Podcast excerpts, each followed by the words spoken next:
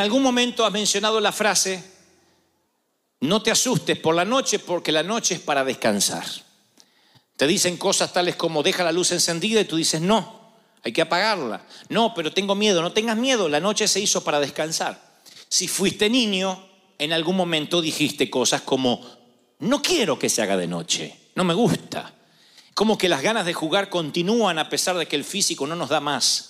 Si fuera por nuestros niños más pequeños, ellos no tendrían noche nunca, no descansarían nunca porque dicen, oh, otra vez hay que dormir.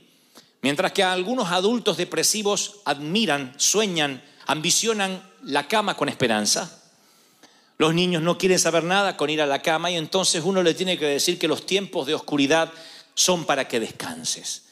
En términos espirituales, creo que los términos de, de oscuridad, los tiempos, los, los tiempos perdón, de oscuridad, los tiempos de, de zozobra, de quietud, también nos preocupan porque sentimos como que Dios se aleja de nosotros. Así que cuando, cuando yo me puse a escribir el sermón el día sábado, pude sentir que el Espíritu Santo me decía, dile a mis hijos que la oscuridad es parte del plan, que el silencio es parte de mi amor hacia ellos. No es un sermón popular, no es algo que despierta muchos amén, pero es algo que tiene que ver con la vida real. Meditaba que el libro de Génesis termina con una sola familia, tan pequeña como para que la Biblia pueda enumerar cada uno de los hijos. Y luego vamos al libro de Éxodo, que es el segundo libro del canon bíblico, y comienza con una muchedumbre de israelitas que trabajaban como esclavos bajo el hostil faraón. Hay una brecha entre la primera familia que tiene unos cuantos hijos y de pronto la muchedumbre que trabaja como esclavos bajo el faraón en Egipto. En ningún lugar del relato se escribe lo que sucedió en los cuatro siglos del medio.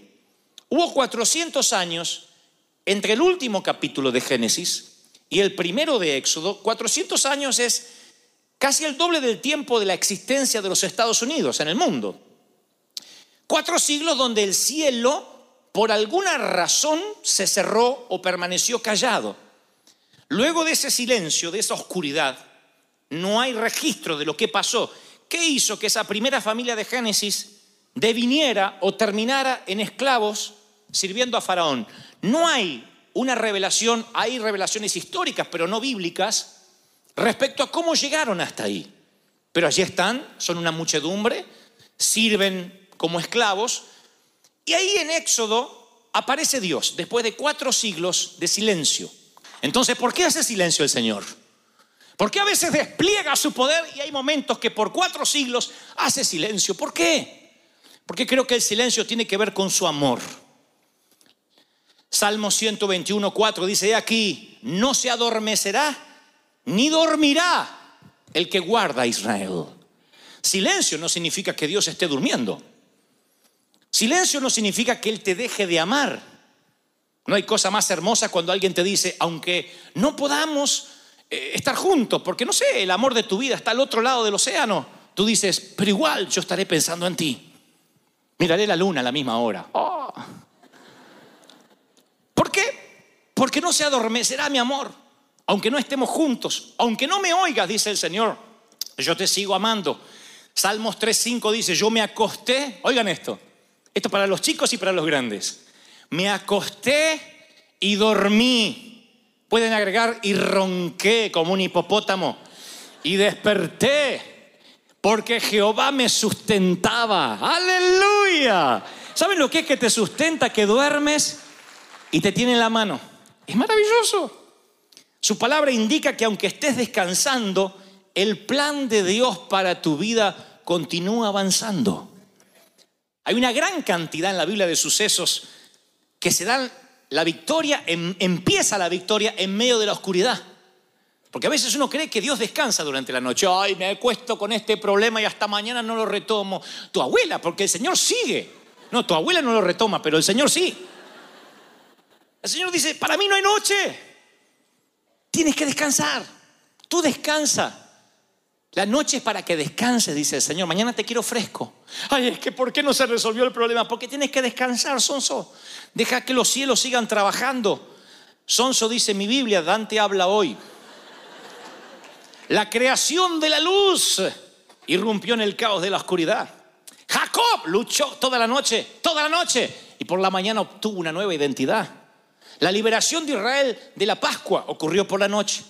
La batalla de Gedeón, que terminó en victoria, comenzó en la mitad de la noche. La cruz de Jesús, aunque era mediodía, quedó en un cielo negro y oscuro durante la noche. Tú dices, pero ¿por qué tiene que venir la noche? Yo sé que la oscuridad viene, en términos eh, prácticos, la oscuridad viene y te quita el descanso, cuando debería ser lo contrario. No hay sueño que te repare del dolor, te agotas emocionalmente, te drenas espiritual y físicamente. Y el dolor es tan grande que pareciera que te deja en una noche continua, crónica, que no termina más. Y la oscuridad llega a veces por una, algún acontecimiento que no esperamos. Tú dices, ¿y qué es la oscuridad? La oscuridad es una relación que se destruye, un hijo que se revela, un desastre financiero, un revés financiero, el sueño que se muere y sientes que tú también te mueres un poco con ese sueño. Y dices, siento que estoy a tientas en la oscuridad que no veo con claridad. Cuando está el día, es como que hay más esperanzas. Pero llega la noche y el dolor es agudo y aparece sin razón. No hay razones para la oscuridad. Horas y no hay respuesta.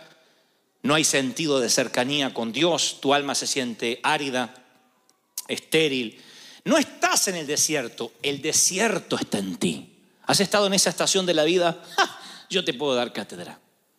Hablo de esa enfermedad, hablo de ese revés financiero, hablo de aquel eh, problema en los sentimientos, en el corazón. Hay momentos donde nuestra vida se tambalea y creemos necesariamente que es una intervención satánica, diabólica. El diablo se metió a arruinar lo que Dios estaba haciendo. Y no siempre es así. Las plagas de Egipto son permitidas por Dios. Él dice, yo endurecí el corazón del faraón. Les hablé de esto hace unas semanas. No estoy hablando de un Dios castigador, un Dios que te puede meter en crisis hasta quebrarte, porque Él sabe hasta cuánto puedes resistir. Él sabe de qué estás hecho y sabe qué es lo que te va a forjar el carácter, qué es lo que te va a hacer fuerte, qué es lo que te va a hacer invencible ante futuras crisis, ante futuras pruebas. Pero esos valles tienen que estar. Uno de los eh, valles, una de las oscuridades que siempre te recordaré, es la que la Biblia describe como el valle de lágrimas. Literalmente el Salmo 84.5. Este es el valle, la oscuridad, donde vas solo y debes atravesarlo. Tiene que ver con los valles de la vida real. La Biblia dice que la vida va a tener estos valles. Así que hay un valle al que vas solo, hay uno al donde Dios te lleva y otro que ocurre a causa de tu llamado. Pero el primero es uno que va solo. Es la oscuridad que te lleva ahí porque tiene que anochecer para que también amanezca el día siguiente. ¿Me están siguiendo, sí o no? Dice la escritura, Salmo 84, 5, dichoso el que tiene en ti su fortaleza, que solo piensa en recorrer tus sendas. Cuando pase por el valle, por la oscuridad de las lágrimas, no se pone ahí a decir, ay, es que no voy a salir. Voy a morir acá porque así soy yo, así era mi cuñada, mi comadre. Dice, no, cuando pase, dice, no cuando se quede, cuando se queda a vivir, cuando atraviese, lo convertirá en una región de manantiales. También las lluvias tempranas cubren de bendiciones el valle. Dice una versión, aquel será bienaventurado aquel que pase por el valle de lágrimas y lo cambie en fuente. O sea, momento de llanto, aprende a contentarse. Dios dice, este es algo que te va a pasar en la vida. Y tú dices, ¿cómo pretendes que me contente en un funeral?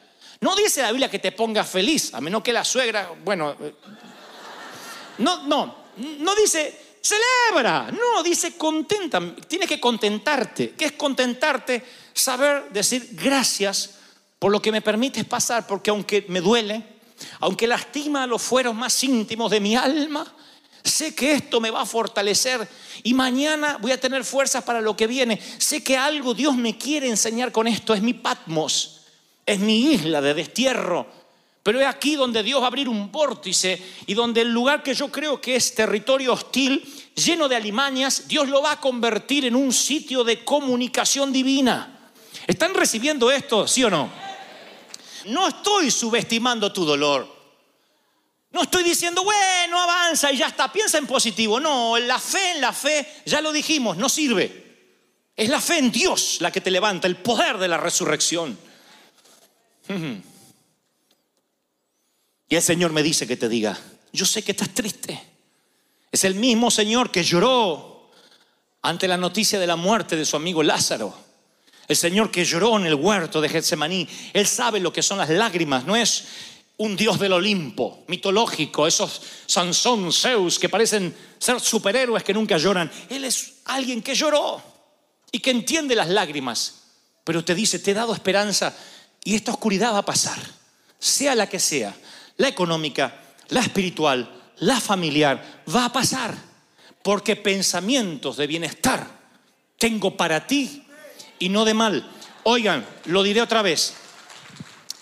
Me perdí muchas horas, meses y horas de mi infancia y mi adolescencia preocupado por cómo sería mi vida adulta.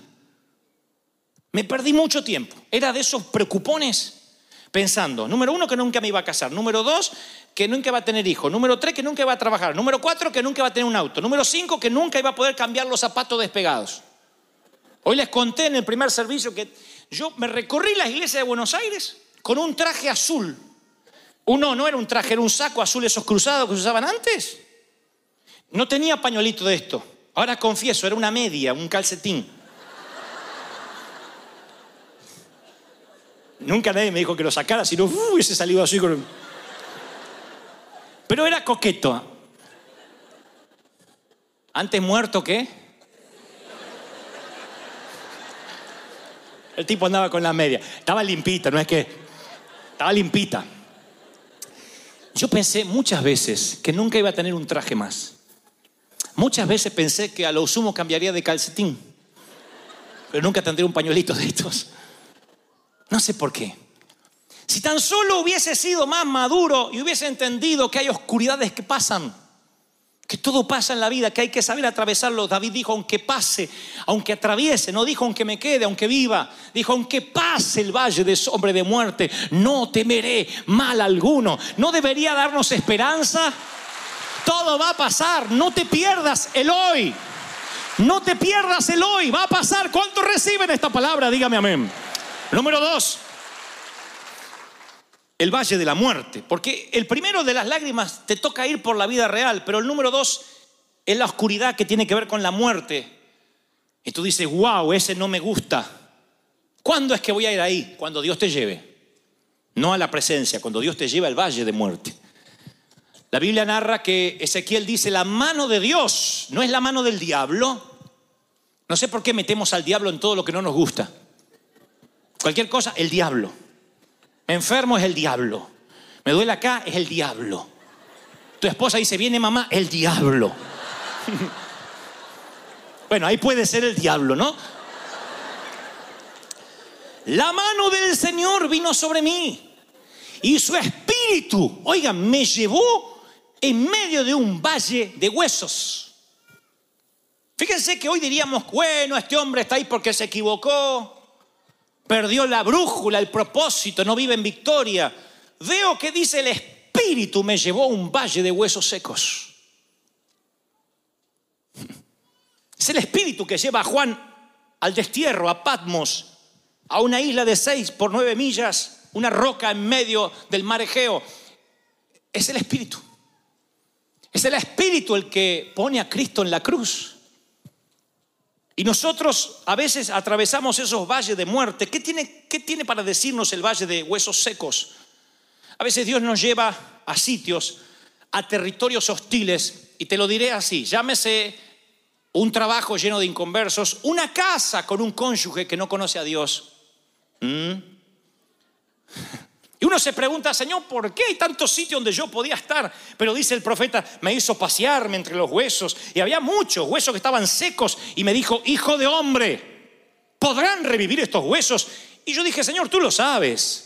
Cuidado con lo que respondes, porque a veces Dios te dice, ¿tú crees que tu hijo, rebelde, cabezón, que sale al padre y al abuelo, puede ser un siervo mío? Ay, no conoce a mi hija. Bueno, va a seguir un hueso seco. ¿Tú crees que puedo cambiar a tu cónyuge? ¿Tú crees? Que puedo sacar, bien, dijo la hermana, amén. Que, que puedo sacarte de las deudas. ¿Tú crees? Hay a veces que Dios nos pregunta. Van a ver que cuando el Señor hace milagros, siempre pregunta. Ve a un ciego y le dice, ¿quieres ser sano? Parece una preguntonta. Es como cuando uno se cae y te mira alguien y dice, ¿te caíste? No, siempre me revuelco hasta ahora en el césped.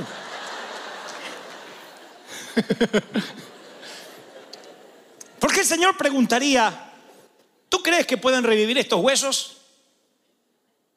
Y entonces me dijo, profetiza sobre estos huesos y dile, así dice el Señor, yo daré daré aliento de vida, soplaré de mi espíritu y viviréis. Les pondré tendones, haré que salga carne, los cubriré de piel, les daré aliento de vida, van a revivir y sabrán que yo soy el Señor. ¡Wow! ¡Aleluya! ¡Aleluya! Entonces te diré, número dos, tú vas a las oscuridades de los valles, o al valle de los huesos secos, con, una, con un solo propósito, profetiza sobre lo que está muerto. No diga, Señor, si es tuyo que reviva, profetiza. Recuerdan lo que el Señor nos dijo. No le hables a Dios acerca de la montaña. Señor, hay una montaña delante mío. Esa no fue la orden. Dios nunca dijo, cuando te encuentras ante una montaña, órame a mí para que yo te la quite. Él dijo, dile a la montaña, muévete, háblale de Dios a tu montaña. Dile, muévete, profetiza. ¡Wow! ¿Cuántos están recibiendo esto? Dígame amén. Te paras entre la montaña y le profetizas. Caminas entre los huesos secos y profetiza. ¿Cuánto hace que no abres la cuenta bancaria en internet? Mira los números rojos, los cheques, lo que tienes para pagar. Y en vez de llorar y decir, Señor, mándame algo ¿No habrá quedado algo en alguna chaqueta? En vez de hacer eso, ¿cuánto hace que no has profetizado? En fe. Caminar sobre las finanzas muertas, sobre la quiebra y decir, en el nombre del Señor, profetizo que los recursos vienen, que la providencia se suelta, que los cielos se abren, porque Dios me trajo aquí en el Espíritu para que se revierta. Aleluya. ¿Están recibiéndolo, sí o no? Profetiza. Espera que tu hijo se duerma esta noche y profetízale. Al grandote, digo, al mamut. Porque a los nenitos es fácil profetizarse, pero el mamut de 22, 18, eh, con las patas peludas.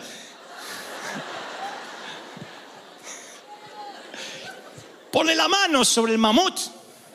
Mientras que duerma, ni se va a dar cuenta, va a ser así.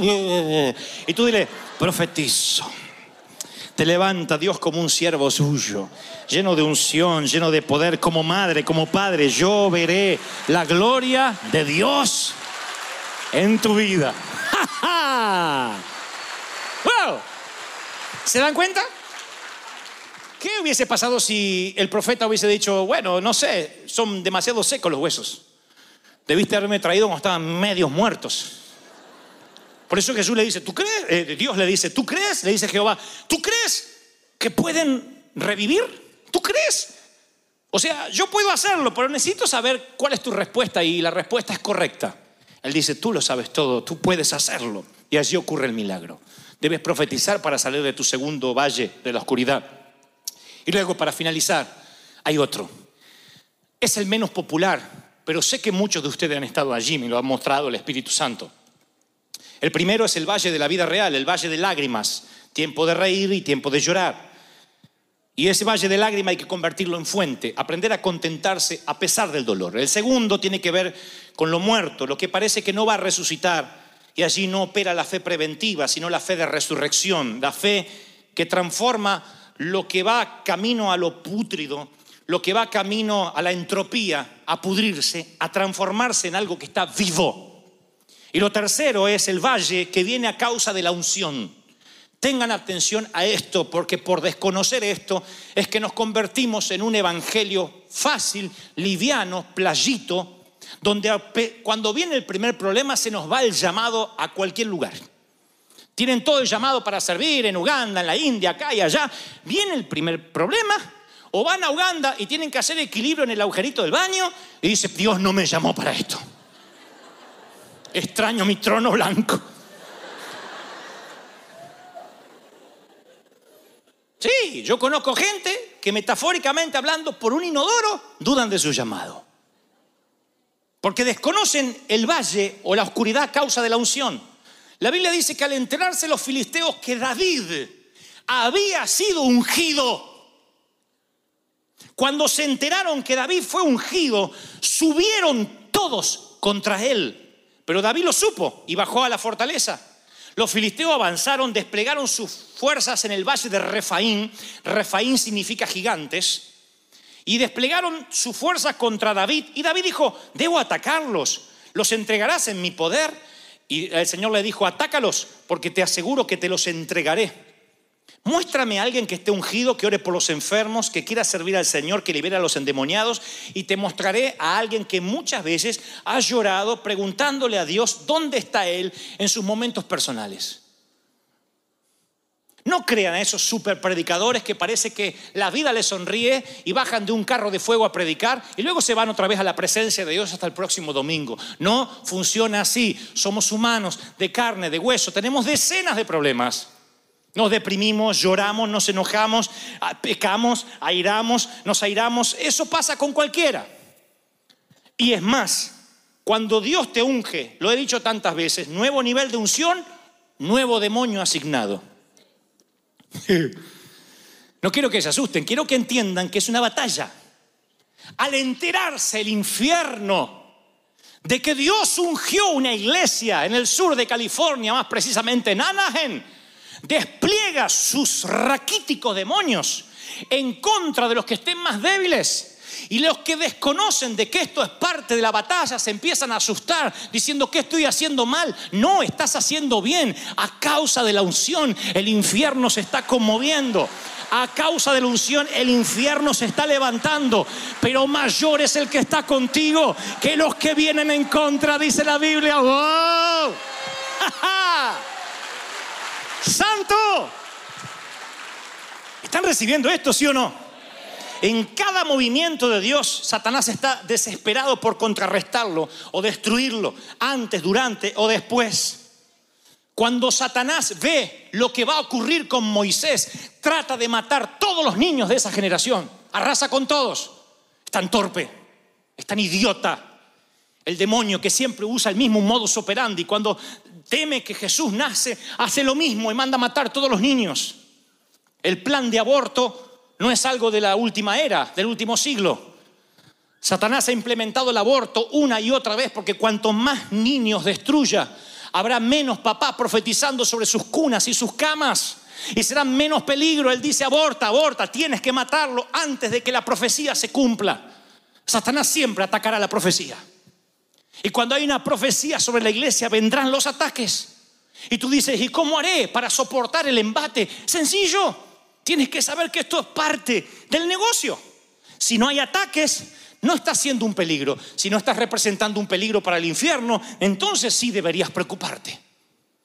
Pero si tienes ataques, si Satanás se quiere levantar una y otra vez, tienes que saber que cuando él huele la profecía es porque lo que Dios determinó se va a cumplir, se va a hacer. No hay posibilidad que el plan aborte. Se va a hacer. ¿Están recibiendo esta palabra, sí o no? Cuando el enemigo se levanta es porque es más grande lo que Dios va a hacer. Aunque el enemigo venga como río, el Espíritu de Dios levantará bandera, va a plantar bandera, dice la Biblia. Aunque venga, aunque quiera arrasar. ¿Están recibiendo esta palabra? ¡Aleluya! ¿Reciben algo más? Digan conmigo, algo más. Quiero algo más. No importa si estás en el valle de lágrimas o el de los huesos secos o el valle a causa de la unción que reposa sobre ti. Nunca creas que Dios te abandonará en ninguno de los tres. Nunca. Jamás. Es más. Es más. Les daré esta revelación por la misma ofrenda. Y los siervos del rey de Siria dijeron, el Dios de Israel solo es Dios de montes, de montañas. Por eso siempre nos vencen. Esto dijeron los sirios. Si hacemos que ellos bajen a la llanura, al valle, ahí los vamos a vencer. Pelearemos con ellos en campo raso y los vamos a vencer porque su Dios es Dios de montes y Dios de montañas. Satanás dice, este es un creyente de domingo. Vienen a recibir la palabrita y se van. Pero Dios no está con ellos los lunes, ni los martes, ni en los valles, ni en las crisis. Y cuando el enemigo se atreve a decir esto, hay una palabra que debes saber. La Biblia narra que Dios se ofende. Dios cuando oye lo que los sirios dicen, dice, vino pues el varón de Dios al rey de Israel y le dijo, por cuanto los sirios han dicho, Jehová es solo Dios de montes y no de valles, es solo Dios de día y no de oscuridad, dice Dios, yo te voy a entregar toda esta multitud de enemigos en tus manos para que conozcan que también soy el Dios de los valles.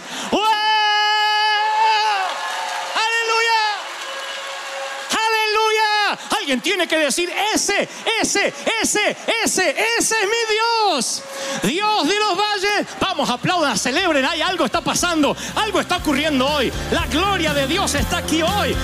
Aleluya.